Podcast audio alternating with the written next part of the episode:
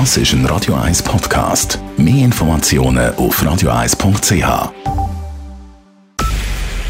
Es ist 9 Uhr.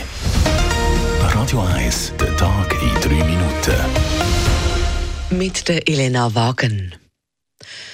Der Bundesrat aktiviert definitiv den Schutzstatus S zum ersten Mal überhaupt in der Schweiz. Damit können Flüchtlinge aus der Ukraine ohne das normale Asylverfahren in die Schweiz kommen und hier bleiben. Der Schutzstatus S gilt ab heute Mitternacht, wie Justizministerin Karin Keller-Sutter bekannt gab. Personen, die aus der Ukraine geflüchtet sind, erhalten damit über die visumsfreien 90 Tage hinaus ein Aufenthaltsrecht in der Schweiz, ohne das ordentliche Asylverfahren durchlaufen zu müssen.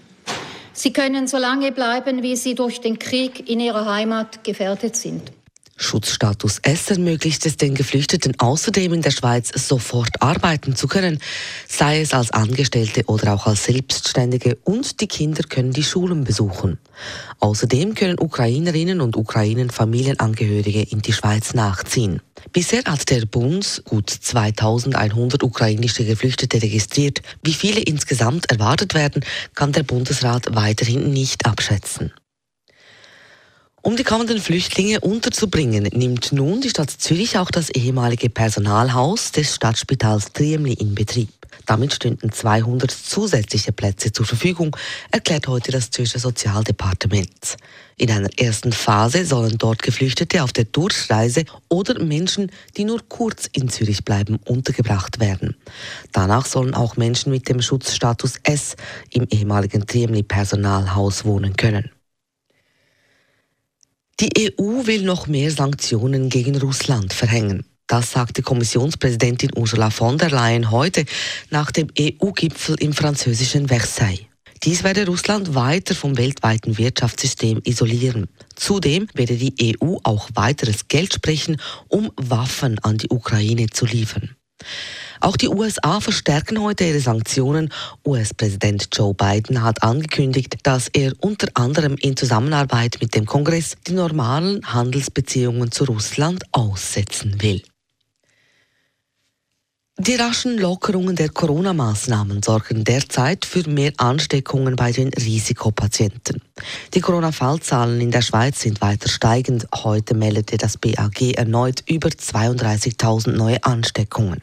Für die Spitäler wäre dies alleine nicht problematisch, wenn sich nur junge und gesunde Menschen anstecken würden.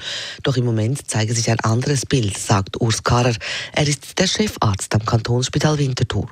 Durch die starken Lockerungen der Corona-Maßnahmen sei die Belastung in den Spitälern unnötig verlängert worden. Dass sich Leute anstecken, die jetzt Spital brauchen, wo man mit ein bisschen ein bisschen vorsichtigeren Öffnungen wahrscheinlich auch können vermeiden Dass wir in den Spitälern jetzt nochmal ganz stark Covid-Patienten behandeln wo wir in einem Monat nicht mehr hätten, weil dann eben die Viruszirkulation retour geht, das finde ich schade.